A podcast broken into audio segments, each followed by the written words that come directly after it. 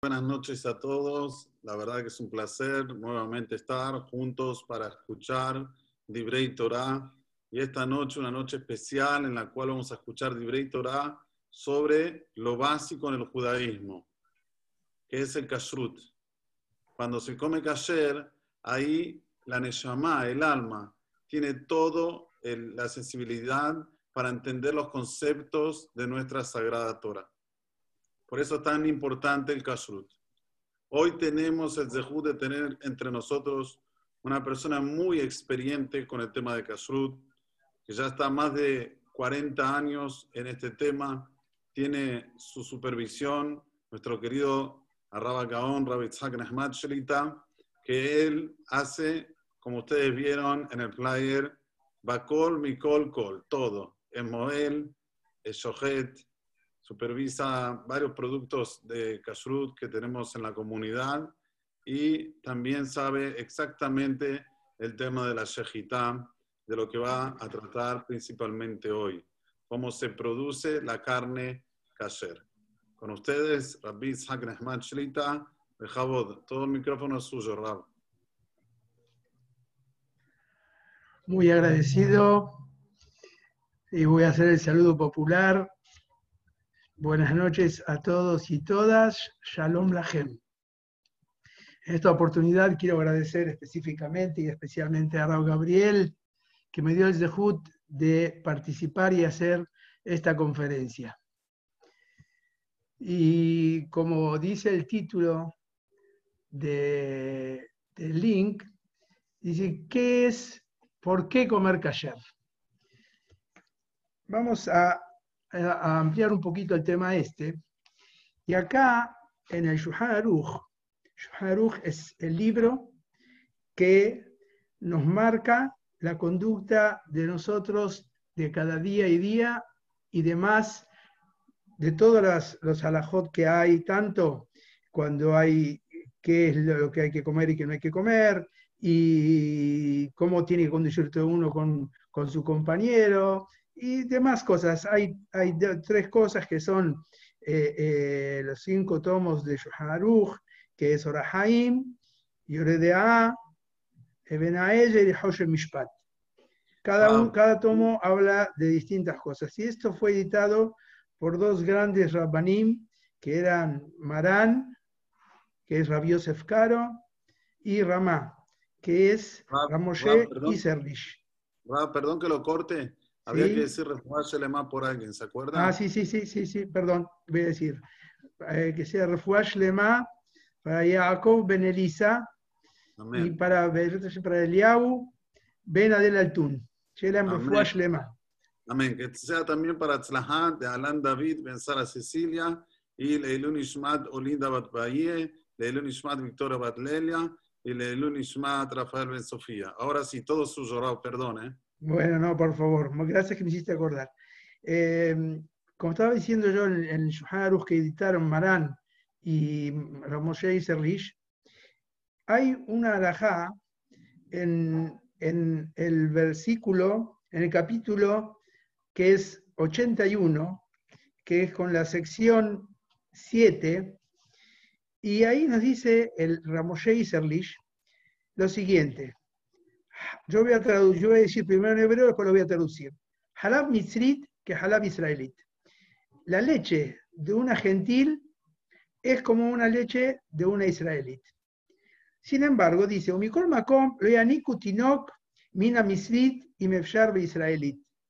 Que no deben de mamar a una criatura de una gentil si pueden darle de mamar de una israelita. De halab o kohabim metamtem halev umolid lo barra, porque la leche de una gentil produce en el corazón de la criatura un, instinto malo. Vejen lo tojalan meneket afilo israelit de barima asurim, así también que la, la, que da de mamar, que es israelí, que no coma cosas prohibidas, vejen atinok asmo, que que todo eso le va a dañar en su ancianidad. Y dice acá el, el Shah, que es uno de los, que explican el Shaharuch, dice lo siguiente, dice, ¿qué pasa si la mamá de la criatura por distintos motivos tiene que consumir comida eh, que, que, no es kasher como corresponde? ¿Qué va a hacer con la criatura? Entonces dice que trate el padre de alquilar una mujer que le dé a mamar a la criatura que sea judía. Y es sabido la anécdota que todos sabemos de Moshe, Rabenu, cuando Batiá lo trajo, trajo a su casa, entonces dice que Moshe Batiá le dio de que varias madres que estaban ahí, que le den de mamar a Moshe, y Moshe no quiso mamar de ninguna mujer. Hasta que vino Miriam y le dijo, voy y te traigo una mujer de los hebreos para que le dé mamar. Y, le, y así fue, que la trajo a la madre, a Yochebed, y ahí Moshe, vamos, vemos la importancia que tiene el consumir cosas kasher o viceversa de no, de no consumir cosas kasher. Y realmente tenemos que entender cuál es el motivo tan grave de, de consumir kasher o no kasher.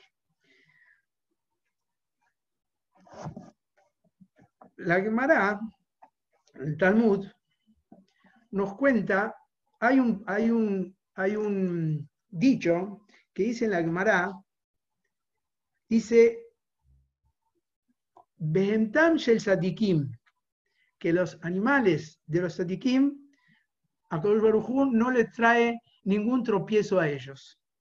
Kolshiken, más y más, que a los sadikim mismos, que no le trae tropiezos. Y la Gemara pregunta, el Talmud pregunta, ¿de dónde sabemos que a los animales de los sadikim no les trae tropiezo? Y de ahí aprendemos que Kol a los sadikim que no les va a traer tropiezo. Y la Gemara cuenta dos anécdotas. La primera anécdota es, una vez Rabbi Pinhas Ben Yair tenía que ir a hacer Pidión Shubuyim. ¿Qué quiere decir Pidión Shubuyim? Rescatar algún prisionero. Y así fue que fue con su burro caminando hasta que llegó a un lugar que pasaba un lago y tenía que pasar, parece que era muy ancho ese lago. Entonces le dijo, te ordeno al lago que te, que te cortes el agua, que no siga corriendo el agua para que yo pueda pasar. Voy a hacerlo corto para no alargar porque esto no es lo principal. Vipin Hasier pasa, no solamente él, sino que pasan dos personas más con él, uno que hacía, tenía que cosechar eh, trigo para matzá, pasa él también y pasa una persona que era un, árabe y pasó él también, por ahí, ahí dijo que al, al, lago que se corte para él también, ¿por qué? Porque no se puede dejar a una persona que te está acompañando, dejarlo solo. Entonces, pase también. Resulta que terminaron, pasaron, hizo ir lo que tenía que hacer y llegó a un hospedaje. Cuando llega al hospedaje, baja del burro y lo llevan al corral al burro. Entonces, en ese momento le tiene que dar, así como le dan de comer a la gente del hospedaje, le dan también a los animales. Le pusieron de comer al animal, el animal no come le agarran la, comida, la limpian un poco, le, sacan quizás las piedras que tenía algo, ponen de vuelta, no come. Mm. Así hicieron muchas pruebas y el animal no comía. Entonces dijeron a Rabbi Pinhas mira, el animal no está comiendo, ¿qué pasa? ¿Qué hacemos? Entonces le dijo, Rabbi Pinhas le dijo, ¿ustedes sacaron maaser de, de, esta, de esta alfalfa? Maaser quiere decir que hay que sacar siempre el diezmo de todas las frutas o, trigo o cebada que la persona tiene, hay que sacar más hacer. No voy a alargarme en esto ahora. Hay que había que sacar más hacer y dárselo al Leví o al Cohen como correspondía. Dijo, ¿usted sacaron? Dijo, no. Dijo, bueno, ustedes no saben que esta, pobre criatura que vino a hacer una mitzvah no va a comer si no sacaron Maasrot. Y así fue que sacaron Maasrot y este animal comió. Esto es una anécdota. Hay otra anécdota que cuenta en Abod Binatán que eh, de Mendoza tenía un burrito también. Y resulta que había gente que se tentaron, parece que les gustaba el burrito de de Mendoza, y sin que se dé cuenta se lo robaron y se lo llevaron. Se llevan al burro a la casa. Bueno, lo llevan, pasa un día, mediodía, tres. Van a darle de comer, le ponen de comer. Ven que el burro no come. Un, día no come nada, que, puede ser que está lleno. Pasa dos días, tampoco el burro come. Entonces ven que el burro este no va a comer, no quiere comer, dice quizás está enfermo, quizás tiene un problema. Lo vamos a, a mandar para que no tengamos un problema de tener un burro muerto en casa. Y así fue que le abrieron la puerta del corral y el burro volvió a dónde? A su casa que era Rabbi Jaina Mendoza. Enseguida Rabbi Jaina Mendoza le dijo, vayan y den de comer porque seguramente que está esos tres días que no, no estuvo en casa, seguramente no comió. ¿Por qué no comió? Porque seguramente no le habrán dado cosas que corresponden a comer a un, a un Yehudi kasher. Entonces la camarada de esto deduce, si al burro, al animal de Rabbi Pinhas Ben Yair o Rabbi Mendoza, a los cuida para que no tropiecen en algo que no es kasher, más y más a un tzadik que lo va a cuidar de que no coma y no, se tropiece con algo que no es kasher. Y pregunta, hay unos de los mefarshim, que es los comentaristas de la Gemara, se puede decir comentaristas, o eh, que explican la Gemara, que es Rashi, Tosfot. Tosfot pregunta en, su lugar, en ese lugar donde cuenta la Gemara esta anécdota, y dice, ¿cómo la, cómo la Gemara dice que, que Hashem no le, no, le, no, le, no deja que un sadik se tropiece? Si nosotros vimos muchos casos en que sí tropezaron sadikim, y, la, y trae una de las anécdotas. Había un rab, hay una halajá que es en Shabbat, que dice que la persona no puede leer cuando hay un ner, si no tiene alguien que lo cuide. ¿Por qué? Porque muy fácil, quizás la luz no alumbre bien y él va a mover la, vela o el vaso que está con el aceite y la, y la mecha y ahí va a aprender más y va a ser un Hilul Shabbat, va a ser un, va a un transgredir Shabbat. Había un Rab que dijo, yo soy muy fuerte, muy, muy valiente, yo voy a leer y no voy a inclinar el vaso seguro. Cuenta la Gemara que este Rab sí se puso a leer con el, con el, con el NER y tanto, tanta concentración se equivocó y movió el vaso y hizo Hilul Shabbat, dijo que tiene que traer un Korban Hatan. Se pregunta a Tosfot, ¿cómo no dijimos que, que no va a dejar a un sadik que tropiece en algún pecado? Y contesta Tosfot algo que realmente es muy importante para el tema que estamos hablando. Dice Tosafot, ¿sabes sobre qué tema Akoshurhu va a cuidar a un sadik que no tropiece solamente en cosas de comida. En cosas de comida, Hashem lo cuida en Satik para que no tropiece. Y surge la pregunta, ¿por qué solamente en cosas de comida? Vi una vez un pirush dice que la comida, cualquier pecado que la persona haga, está fuera de, fuera de la persona. Es un pecado y fuera, está fuera de la persona. Pero comer algo que no es kasher eso se introduce dentro del cuerpo y forma a la persona constantemente. Entonces, no es solamente que hizo un pecado, está construyendo una, una persona con pecados, constantemente. Y esta es la diferencia, y, el, y este es el por qué trajimos la alajá que dijimos al principio, de que la persona a una criatura que está mamando, no tiene pecados, no sabe nada, no tiene nada. No, pero cuidarlo igual que no mame de una persona que es gentil, porque no es la misma Kedushá de una mujer que es judía. La mujer que, es judía tiene en su estructura una Kedushá especial, que no tiene el gentil. Y eso es lo que tenemos que transmitirle a la criatura. ¿Por qué la comida? Porque eso es lo que la criatura crece con eso y se forma. Y esa es la base de un yudí, la comida kasher.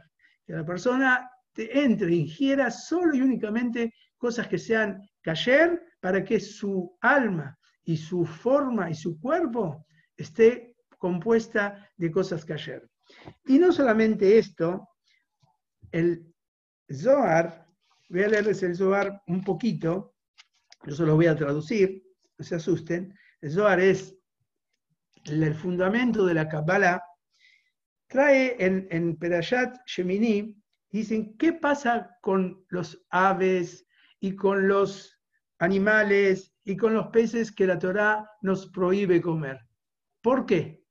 ¿Qué diferencia hay? Entonces dice, Bour vení y te voy a mostrar. ¿Qué van a llevar otro hot hatum al bahem?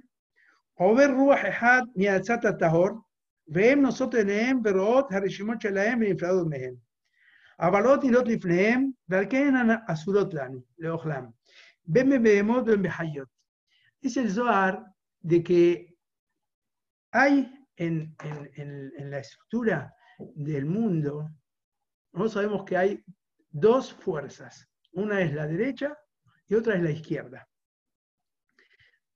La derecha es la diestra, que es la fuerza, y la izquierda es la más débil. Y no solamente eso, sino que hay en Boreolam también Caviajol, en forma para eh, entender, él también tiene derecha e izquierda. Entonces, cuando Boreolam creo, da al mundo, pues Hashem ¿Qué quiere decir Yemineja? Tu mano derecha es la que está, la que tiene la fuerza. Y cuando Morán quiere hacer algo, siempre se lo denomina con la derecha. Y es por eso que hay muchas cosas en el mundo de que están compuestas y están hechas con la diestra de Hashem y hay cosas que están hechas con la izquierda de Hashem. Que ese es el canal. El canal es derecho, el canal es el izquierdo. Dice el Zohar que el canal de los Behemoth Tehorot es el canal de la derecha. Y el canal de los animales que son impuros son de la izquierda. Es por eso que nosotros, Borolam, como nos quiere a nosotros, entonces Él nos dijo cuáles son los animales que podemos consumir. ¿Para qué? Porque nuestro cuerpo es un cuerpo tahor, es un cuerpo puro y necesita consumir solo y únicamente cosas puras, que es lo que viene de la mano derecha de Boreolam. Y esto es lo que dice, Katub Israel ayer bejaet par. Vima paer baem Israel, Dice, vení que te voy a decir, dice que Boreolam se enorgullece con el pueblo de Israel. Entonces, ¿cómo va a venir el pueblo de Israel y se va a pegar con la parte que es de, de Tumá, que es impura? Vean, Ken Katuv, por eso dice el Pasuk, Veit Kadishtem, Veitem Kedoshim, y ustedes van a ser Kedoshim, ¿qué quiere decir Kedoshim? Decir la palabra Kadosh tiene muchas explicaciones, y una de las, una de las explicaciones es puros, Veitem Kikadosh Ani, Borobalán también es puro no impurezcan su vida, sus almas. aquella persona que está hecho con la figura de Hashem, no tiene que apartarse del camino del rey. Y por eso, por Olam, lo anotó a todos ellos, a todos los animales que vienen del lado derecho. Y los que no, son que vienen al izquierdo y esos son animales impuros que a la vez traen impureza a la persona. ¿Y qué más podemos hablar de impureza y de animales que no son aptos para comer, de los que estamos viviendo lamentablemente esta pandemia que estamos hablando, que estamos viviendo, y yo, sabe las cosas que hace y por qué no, pero lo que se dice, una de las cosas que dicen es por consumir ciertos animales, ciertos eh, animales que realmente son impuras. Y eso es lo que lamentablemente está trayendo todo ese problema. que Borolam, Beyat Hashem, se apiade de de todo el mundo y saque esta maquefá de nosotros. Pero vemos que Borolam sabe cuáles son las cosas que son impuras y no, no solamente que sabe, seguro que sabe, pero que Él a su pueblo querido le da solo y únicamente las cosas que son teorim, ¿para qué? Para que estén, por su cuerpo y su alma estén puras. Ah, me estoy acordando una anécdota que una vez estuve con un, un doctor, un profesional, y hablando, era yudí, pero no cumplía, conversando con él, entonces me dice que él sabe por qué la Torah prohibió el cerdo. Entonces, él me reconocía que la Torah prohibió el cerdo y sabe por qué la Torah. Sí, la Torah se prohibió el cerdo, ¿por qué? Porque el cerdo tenía triquinosis. Muy bien. Pero ahora ya buscaron vacunas y ya las vacunas no saben, ya no hay más equinosis. Muy bien, entonces, ¿qué podemos comer ahora cerdo? Y supuestamente sí, me dice el, médico. Y yo le dije dos respuestas. Le dije primero, le digo, usted me está diciendo que la Torá, que hace 3.000 años que por Obalán nos dio la Torá, prohibió el cerdo por la triquinosis, que ustedes lo descubrieron quizás hace 100 años. Y la Torah ya hace 3.000 años sabía que existía la triquinosis. Entonces, si la Torah sabía que era triquinosis, la mejor, la mejor manera de conseguir y saber la curación es sabiendo la enfermedad. Si hasta ahora con el tema de la pandemia todavía no saben la enfermedad exacta, por eso no pueden tener la vacuna. Buscan, están buscando para ver cuál es, ¿por qué? Porque no saben exacto cuál es el, virus o, la enfermedad. Entonces yo digo, si vos, me estás reconociendo que la Torah sabía que era triquinosis, ¿verdad que la Torah hubiese dado también la respuesta y la curación? Y si no la dio, quizás no es eso nada más. Aleph, uno. Segundo, sabemos que el mundo avanza constantemente. Y hoy en día descubrieron que el cerdo tiene triquinosis. ¿Quién me dice, quién me garantiza que de acá a 50 años, 10 años, 20 años, no va a venir alguno y me diga, la verdad descubrimos que el cerdo tiene otra cosa que no lo habíamos visto antes? Y nadie me puede asegurar eso. Y si la Torah me dice no comas, es porque la Torah sabe qué es lo que sí y qué es lo que no. Y caniré de que no es solamente triquinosis o eso nada más. Aparte de eso, hay Neshama, hay Tehorá, hay Tahor, hay puro y hay impuro. Y nosotros como Yudim, nuestra obligación es cuidarnos, nuestra vida, nuestra alma, para ser puros constantemente. Y ya vimos que a una criatura que tiene que mamar, hay que darle la mejor leche posible. Bueno, hasta acá fue una pequeña introducción de lo que es el tema de la importancia de que, tenemos que consumir cosas que sean kasher.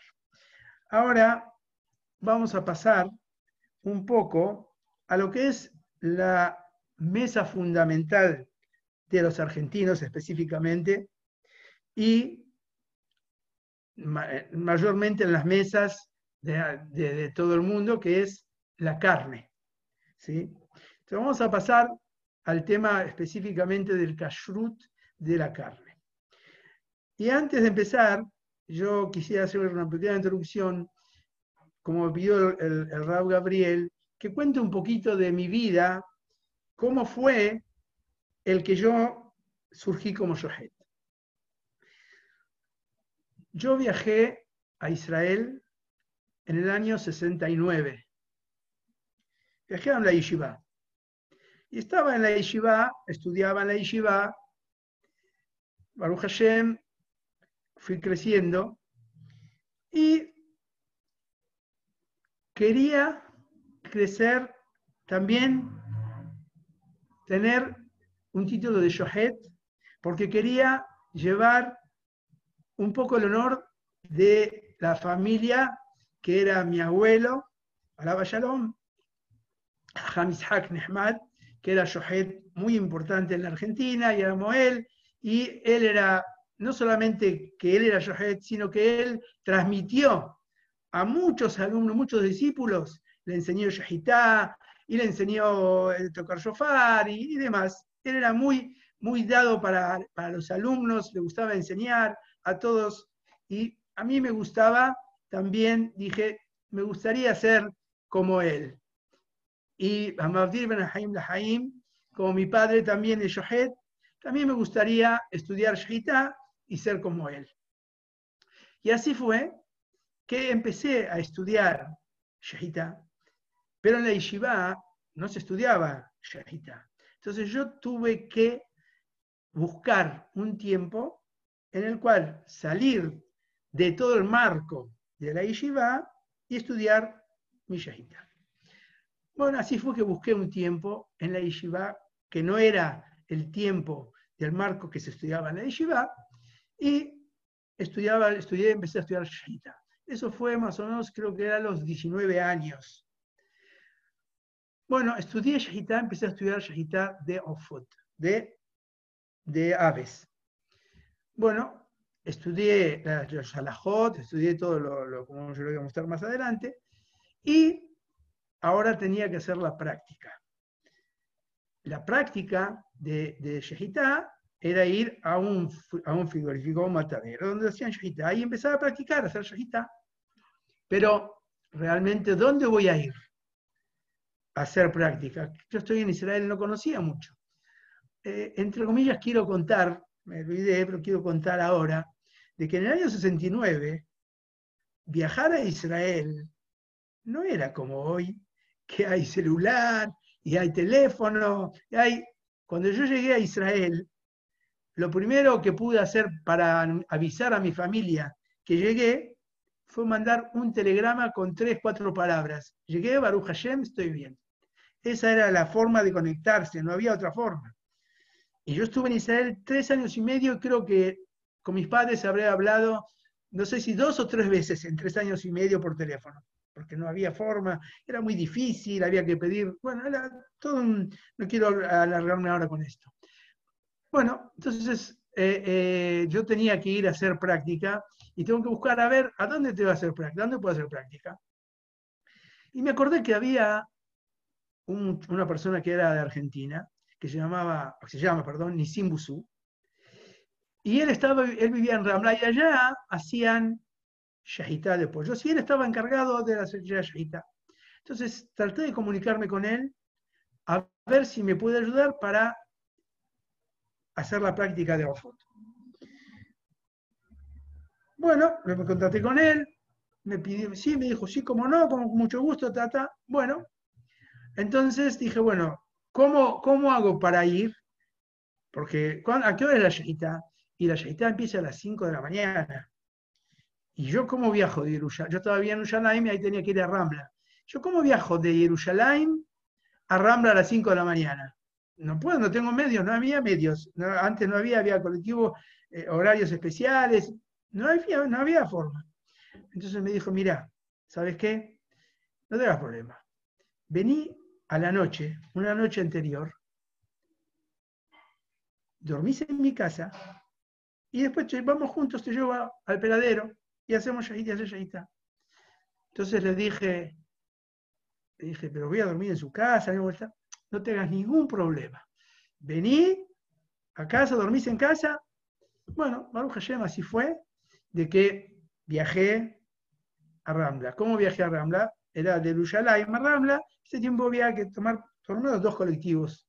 Había que ir a, a pues yo estaba, en Catamón, tenía que ir a la Tajana Mercazir, que hiciera la central de, micros, y de ahí tomar un colectivo que me lleve a Rambla. así fue que fui a Baruch Hashem, tenía que practicar, empecé con él a practicar la Shahita de Ofot. Pero todo eso, yo tenía que entrar a la clase a las 11 de la mañana. No podía faltar a la clase, porque lo que yo hacía era una cosa anexa al, marco de, la yeshiva. Entonces, yo enseguida, levantándome a las 4 de la mañana, Imagínense que tampoco el dormir no era muy, muy fácil, porque ah, uno dormía en la casa de otro, un poco, bueno, hasta que duerme y no duerme, pero yo llegaba a la yeshiva de vuelta a las 11 de la mañana y entraba al shiur como corresponde. y así fue que en ese año me recibí de Shahitá de Ofot. El próximo año seguí estudiando de la misma forma y me contacté con un rap que me llevó al frigorífico, me llevó a un, frigorífico, me enseñó, me mostró. Y así fue como tuve Shehitá, tuve título, tenía de título de Shehitá de Ofot, de aves, y Shehitá de Gazot, que es de animales. Esa es la pequeña reseña de mi pequeña historia de cómo me hice Shohet. Pero todavía no terminó la historia. Porque yo tenía el título de Shohet, pero me faltaba la práctica. La práctica que es, un médico puede tener un título, pero tiene que ir al hospital, trabajar, estar ahí uno o dos años hasta que tiene la práctica del trabajo. Bueno, entonces yo tenía el título de Shohet de Israel. Y después de tres años y medio me tocó volver a Argentina. Yo ya tenía el título de Shahitá, pero todavía no tenía la práctica. Entonces, a ver, ¿dónde puedo practicar?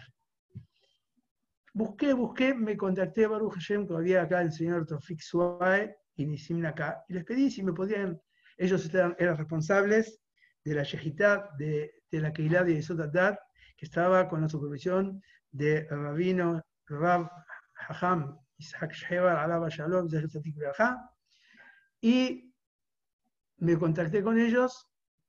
Les pedí por favor si me podían dejar practicar la shahita.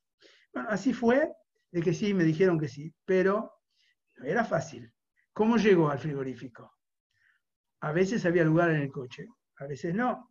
Entonces, cuando no había lugar, tenía que tomar un tren y de ahí, porque la shahita era en Pontevedra, entonces tenía que ir hasta un tren, con tren hacia una estación, de ahí tomar un colectivo que me lleve a Pontevedra.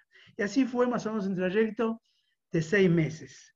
Hasta que, bueno, Baruch Hashem, logré, ya tenía el título y ya tenía la práctica de Shahita.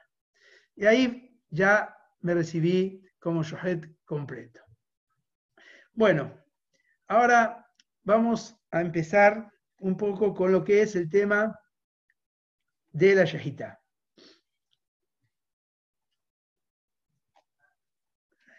En el Shuhan Aruch hay 60 capítulos que tratan todo el tema de la Shahita y de Terefot, del Terefot de los animales. O sea, vamos a ver acá, todo esto, todo esto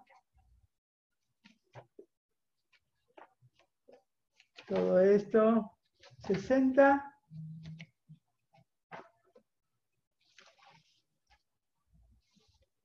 Acá, todo esto es que trata, todo esto, ¿se ve?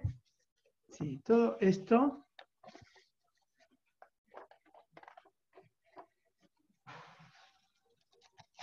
Esto, todo esto trata de lo que es Shehitá y Terefot de los animales.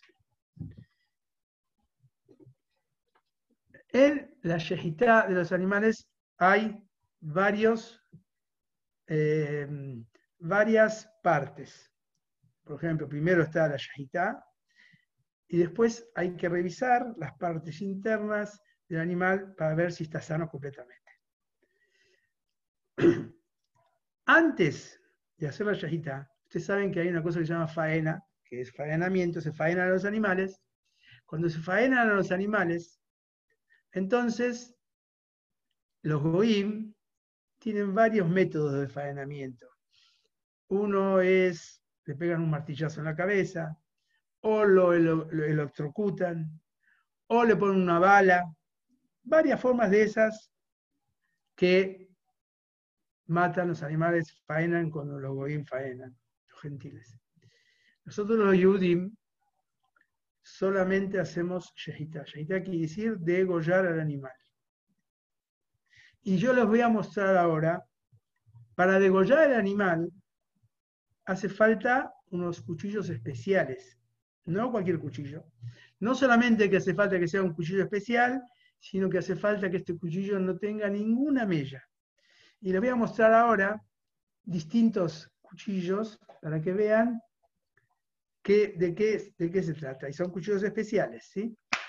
Este es un cuchillo, este es un cuchillo para faenar aves, ¿sí?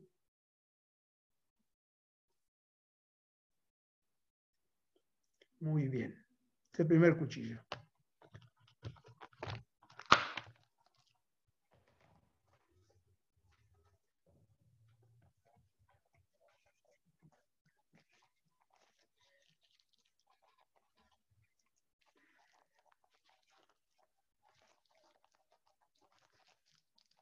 Este no quiere salir. Lo vamos a sacar igual. Ahí está. Este es para faenar corderos, chivitos y demás animales chiquitos. ¿Mm?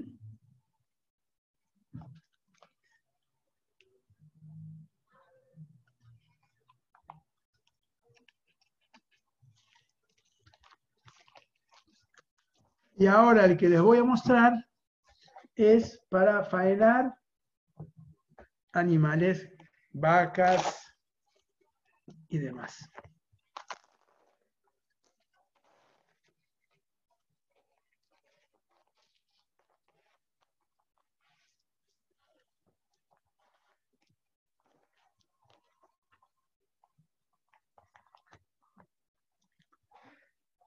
¿Se ve bien? Este, este, cuchillo es para faenar vacas y animales grandes. Antes de faenar un animal, hay que revisar el cuchillo que no tenga ninguna mella, que no esté mellado. ¿Y cómo se revisa el cuchillo que no esté mellado? En un tiempo revisaban, la Gemara dice, de que se revisaba con la uña y con el dedo, con la piel del dedo. Hoy en día se revisa solamente con la uña. Les voy a mostrar cómo se hace para revisar el cuchillo. ¿Sí? Se pone acá, ¿ven? Se revisa con la uña.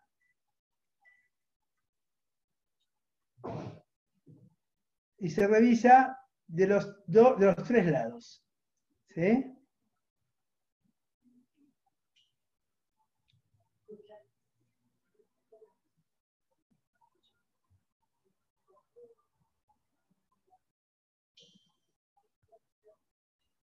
¿Eh? Una vez que se revisaron los tres lados, el saquín es cayer para hacer shahita. Ahora, de esta forma, además de que el saquín no tiene ninguna mella, también está súper filoso. Lamentablemente varias veces me tocó cortarme con un cuchillo como este y tuve que sufrir bastante. Bueno, voy a guardar el cuchillo de mientras, después seguimos.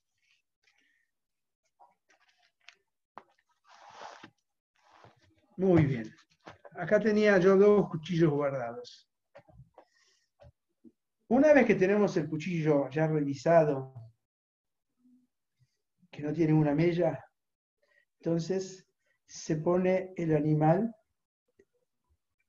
con una postura de que el robot esté puesto bien estirado y ahí el shohet tiene que cortar dos simanim, ¿qué dice dos simanim? Tiene que cortar el cané y el beshet, que se llama laringe y faringe. Uno es que el conducto que va al pulmón y otro es el conducto que va al estómago, que va a la donde va a pasar por ahí la comida. Son los dos conductos. Entonces, eso es lo que tiene que hacer el shohet para hacer shahitá a el animal. Hay cinco alajot de Shehitá, en el momento de la Shehitá. No puede el Shohet parar entre medio, no puede el Shohet poner, tapar el cuchillo, no puede hacer Hagrama. ¿Qué es Hagrama? Después les voy a mostrar. Hagrama quiere decir que cortó en un lugar donde no es el lugar de la Shehitá. No puede hacer Derasá. Derasá, ¿qué quiere decir? Que corta sin llevar, sin llevar a traer el cuchillo, sino pone el cuchillo y aprieta para abajo. Tampoco eso se puede. Y Kur quiere decir si hizo Shehitá con un saquín pagú. Esta es una de las peluches. Quiere decir que el Shohet, en el momento que tiene que hacer Shahitá, tiene que cuidarse de estas cinco halajot. Que estas halajot, lo trae Jinuj, trae que todas las halajot de Terefot son halajá de Moshe Misinai. ¿Qué quiere decir? Que Boreolam le dijo a Moshe cómo tiene que hacer Shahitá. Realmente una de las cosas que Moshe era, se, era para él difícil de entender y saber, hasta que Boreolam tuvo que mostrarle específicamente cómo son, cómo es la Shahitá.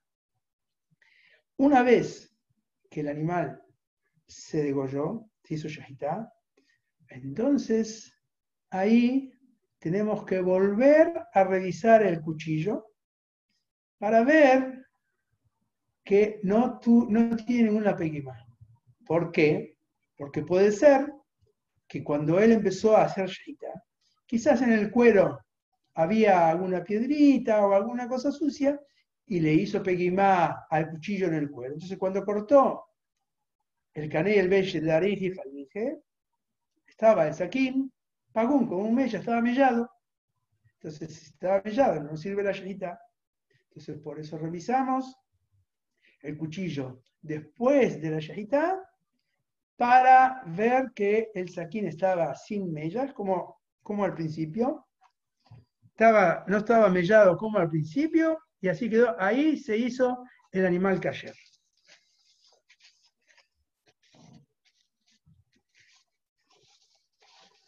Muy bien, entonces, una vez que se hizo el animal cayer, el animal se desangró. Cuando cortamos el, el, cané y el bellet, en los dos costados hay dos venas de sangre, y al cortar el cané y el bellet, también se cortan las dos venas y el animal se desangra. ¿Cuál es la importancia del desangrado. Nosotros vamos a estudiar, sabemos, de que una de las cosas que la Torah no quiere que la persona coma es sangre. ¿Sí? A la vez, la sangre hay que, hay que derramarla, no se puede comer sangre. Entonces, cuando, cuando el animal se desangra, ya se le va mucho de la sangre que tiene encima. Y al margen les voy a decir, no sé si, si saben, el colesterol más concentrado está en la sangre. O sea que la sangre, ahí tiene todo el colesterol del animal. Y es por eso también que la grasa, pero lo máximo que hay con el colesterol es la sangre. En la sangre está todo concentrado el colesterol del animal. Por eso la Torah nos dice que ¿Por qué? Porque la sangre, yo no digo que ese es el motivo de la Torah, porque la Torah tiene sus motivos, pero entendamos que también puede ser que la Torah nos dice por algún motivo especial, y quizás es este también, de que en la sangre está concentrada todo el colesterol. Y es por eso que después vamos a seguir con otro proceso más que tiene la carne. Una vez que el animal ya está yahud, que ya está degollado, ya está cayer, revisamos el cuchillo, el cuchillo estaba cayer, el animal pasa ahora un segundo proceso. ¿Cuál es el segundo proceso? Es la revisación interna del animal. Como dijimos nosotros que habían 60, 60 capítulos, entonces hay que buscar en el animal que esté, que esté sano de los 60 capítulos que estudiamos.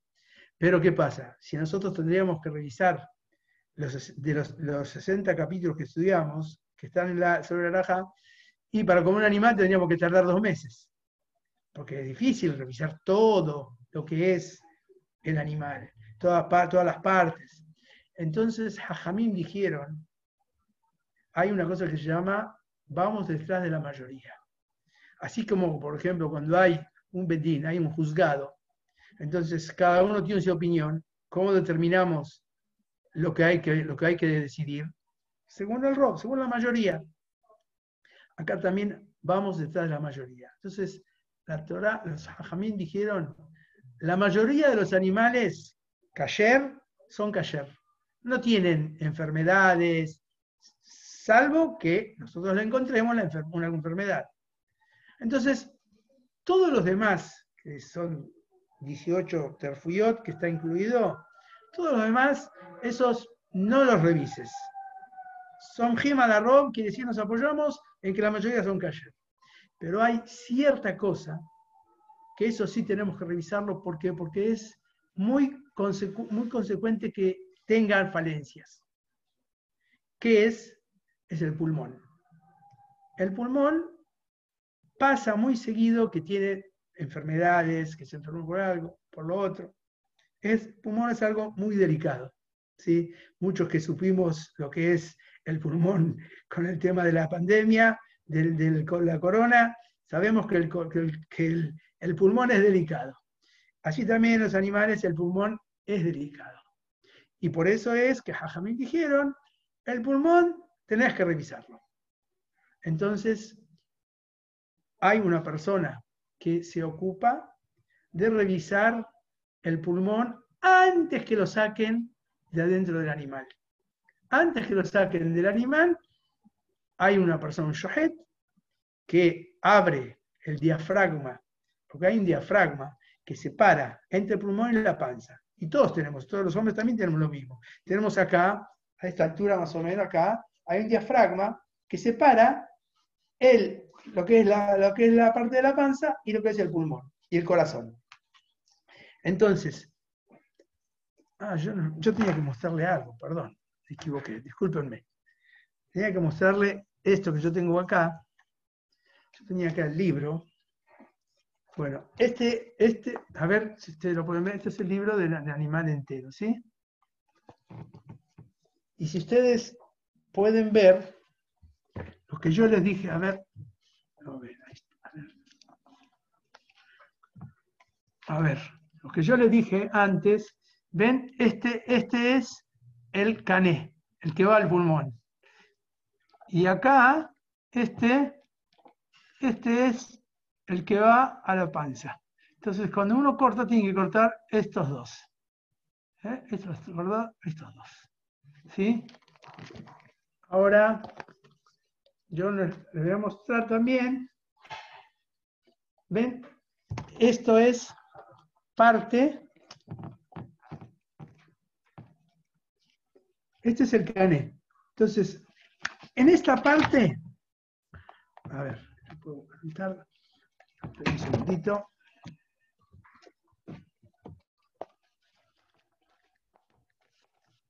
En esta parte no se puede hacer shahita. Se puede hacer shahita solamente en esta parte. Esta parte es la conexión del cané con la garganta. Entonces acá, acá no se puede hacer shahita, acá sí. ¿Mm? Y esto es a ver, voy a mostrar otra cosa más.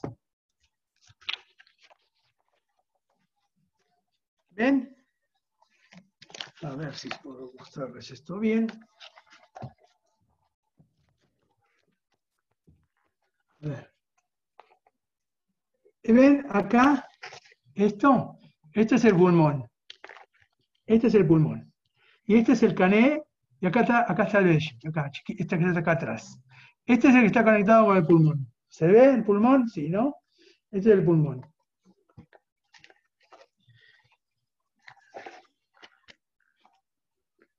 A ver si tenemos otro pulmón más. Bueno, esto es.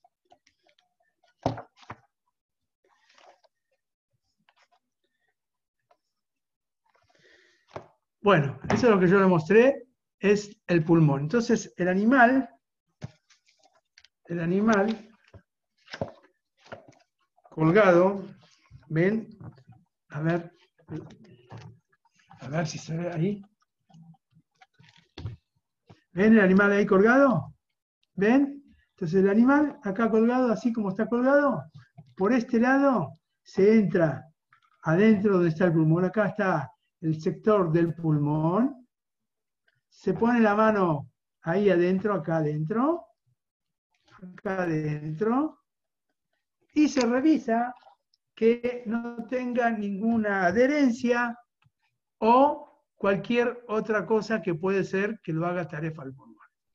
En caso que el, el que revisó el animal internamente encuentra algo que tiene alguna duda, entonces se lo manda a otro que está en la mesa al lado, que es el Bodek Hus. uno se llama Bodek Prim, revisa internamente, y otro se llama Bodek Hus, revisa externamente. Entonces, el que revisa externamente, que es el Bodek Hus, que en este caso me toca hacer a mí, en, en el frigorífico que yo voy, y reviso lo que él me marcó con un papelito, que no tengo ahora acá, con un papelito que está la forma, la foto del pulmón, y él me marca, mira acá, mira acá, mira allá. Yo, yo lo busco si es de fia alajá, según los, los, preceptos es kasher, kasher, y si no es kasher, entonces lo hago, digo que es taref. Y en ese pulmón hay muchos, muchos alajot, muchos preceptos que hay que tenerlos presentes constantemente, hay que repasar constantemente y tenerlos presentes constantemente. Si el animal es kasher, se le pone un sello de kasher, halak, y se le pone el sello y queda el animal. Al otro día, ese animal, ese cuarto, nosotros llevamos la parte delantera, nos llevamos la parte trasera, porque en la parte trasera hay muchas cosas que hay que hacerle nikur. Nikur quiere decir limpiarlos. Por ejemplo, hay que sacarle a veces, hay cebo, que hay que sacar el cebo, que el cebo no se puede comer, entonces hay que sacarle el cebo. O hay una cosa que se llama guida naché. Eh, el guida naché es donde el, el, es dicen nervio asiático, así le dicen. No sé si es esto o no, pero bueno, es es un nervio de que tiene el que sabe, encuentra en los pedazos, hay como formas, en las venas forman como letras, y las letras que forman es Satán en el, en el animal. Y esas son letras que hay que sacarlas. En el animal forma eso. Entonces, hay mucha gente que sí lo hace, que sabe hacerlo, y lo hace. De hecho, hay muchos frigoríficos acá que llevan parte de trasera, que es, por ejemplo, el bife angosto o el lomo, el lomo chiquitito, que es una parte que está del otro lado del bife, del bife angosto, la parte interna del bife angosto, que esos tienen hele, tiene cebo, eso no tiene guidanache, y se puede hacer nikur. Y de hecho se lleva mucho acá. En Israel le hacen nikur a todas las partes, casi, del animal de la parte trasera. Pero acá en Argentina no todos saben hacerlo y no la gente acostumbrada a no consumirlo, entonces quedó ahí y consumen solamente la parte delantera, que son 11 o 12, algunos comen 12, algunos 11, 11 costillas, 11 o 12 costillas. Para Israel se mandan 10 costillas y tiene que, se saca que no tenga ninguna parte del diafragma, que es el tarpash, que no tenga, porque ahí hay parte de sebo que hay que limpiar. Entonces se, lleva, se saca todo eso y una vez que está limpio de, de, esa parte del, del, diafragma, se hace el proceso de la melija. ¿Y para qué es el proceso de la melija? ¿Qué es melija? Es el salado. ¿Para qué es el proceso del salado? El proceso de salado es justamente como dijimos antes, para sacarle los restos de sangre que quedaron impregnados en el animal. Entonces, con, el salado se saca toda la sangre que quedó impregnado o encima del animal. Este proceso de salado también lleva un proceso. ¿Cómo es el proceso de salado? No es salar y terminó, no. Primero que todo, hay que poner el agua en remojo. media hora, siempre que esté limpio de coágulos de sangre, que no tenga nada de sangre, se lo pone en remojo media hora. Y esto es por dos motivos, hay tres motivos, pero voy a decir dos, que es uno para ablandar la carne, que pueda despedir bien la sangre, y otro es para limpiar la sangre, el, animal, la carne, que no tenga nada de sangre encima. Son dos procesos, eh, son dos motivos por el cual hay que poner la carne media hora en agua. Una vez que el agua, que estuvo la carne, perdón, en agua, se saca del agua y se lo deja escurrir un poquitito para que no tenga mucha agua. Y después se sala con una sal especial es ni gruesa ni finita. Y se pone sal en todo el cuarto, en todas las partes, en toda la carne. Y se lo deja con la sal una hora. Una vez que se estuvo con la sal una hora. Entonces ahora pasamos al proceso del lavado de la carne. ¿Y cuál es el lavado de la carne? Primero que todo hay que como darle una ducha de agua para que sacarle toda la sal que está en la superficie. Después de eso, se lo introduce en dos piletas o tres algunas depende, algunos tres, algunos dos piletas, con distinta agua, o si es en casa, agarran un balde, lo, ponen en lo enjuagan en el balde, y después de jugarlo en el balde, se tira el agua y se enjuaga de vuelta, dos veces o tres cada uno como costumbre. Y ese es el proceso de la carne hasta la merijá, hasta que pueda llegar a la carnicería o algunos hacen en la carnicería, algunos en el frigorífico, pero lo que hacen en la carnicería hacen ese proceso y lo que hacen en el frigorífico también hacen ese proceso. Ese es el proceso hasta que llega la carne a la olla de la casa de la mujer, de la ama de casa. Este es el proceso de todo lo que es desde la yajitá hasta después de la meliada. Yo creo que más o menos con esto hicimos una pequeña reseña de todo lo que es la yajitá y demás. Creo que no me quedó nada en el tintero por ahora. Y lo que yo quiero decir ahora, ya que estamos en Jod Shelul, hay una de las ajot que llama la atención y justamente tiene algo que ver con el tema comida. ¿Cuál es este tema? Katuba alajá de que una persona, de que normalmente vamos a decir que come pat akum. La alajá dice que se puede comer un pan, un pan que, está, que es kasher, que no tiene nada de isur, pero lo hace un gentil. Normalmente se puede comer ese pan. ¿sí? Pero dice la alajá de que en hacer el Teshuvah, la persona tiene que tratar de no consumir ese pan, sino consumir un pan que está hecho por un Yehudi. Y vemos de vuelta lo que empezamos anteriormente.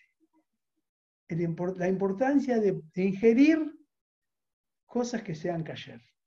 Quiere decir que en, en, en Hodesh en Hodesh que nosotros pedimos que Borobán nos escriba el libro de la vida, empecemos cuidándonos, nos cuidamos la boca que ingerimos, que sean las cosas ayer, que sean las cosas puras, que sean las cosas con Tahará, que sean las cosas con Ketushá, y de esa forma, Beayot Hashem, Borobalá nos va a escribir en el libro de la vida, que Tibá, Hatima Tová, de Culano, Amén, Kenia y Razón.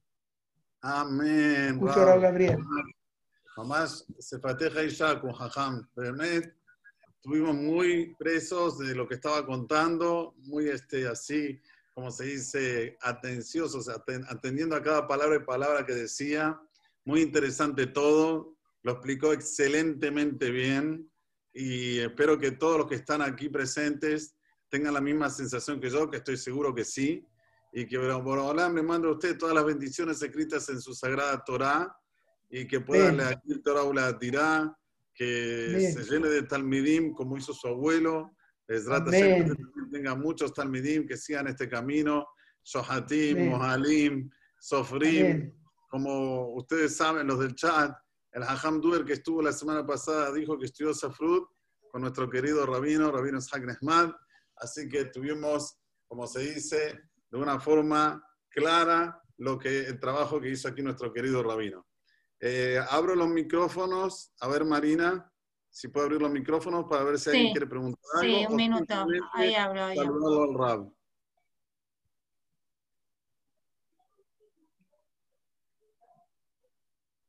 ¿Alguien quiere hablar?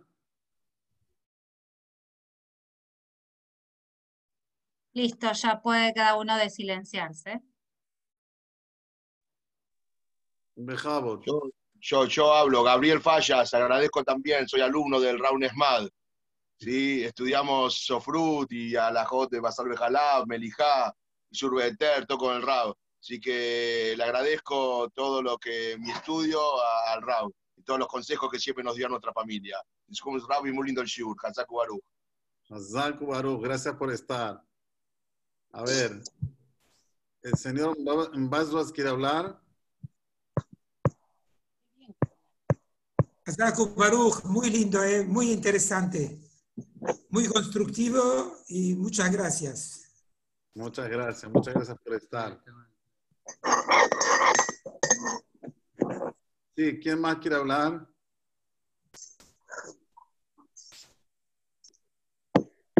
Me gusta mucho. A ver, Azuri Salem, Pejabot. ¿Puedes hablar, Azuri? Hola, ¿qué tal? Buenas noches. Eh, el RAU, como siempre, el Shiur muy bueno, muy lindo. Yo también soy alumno del RAU hace casi 40 años. y bueno, y siempre nos deleitó y muy, muy claro, muy didáctico. Y avisarle a Raúl que puede saludar a sus padres también. Raúl. Lo están mirando. Tiene que silenciarse, tiene que silenciarse, jajam.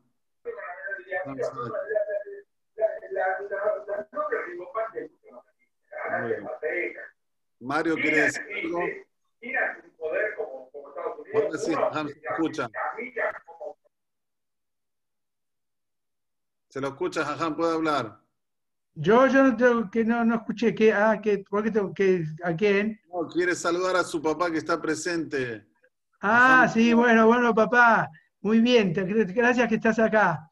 Bueno, nos, nos vemos. todo. Amén, amén.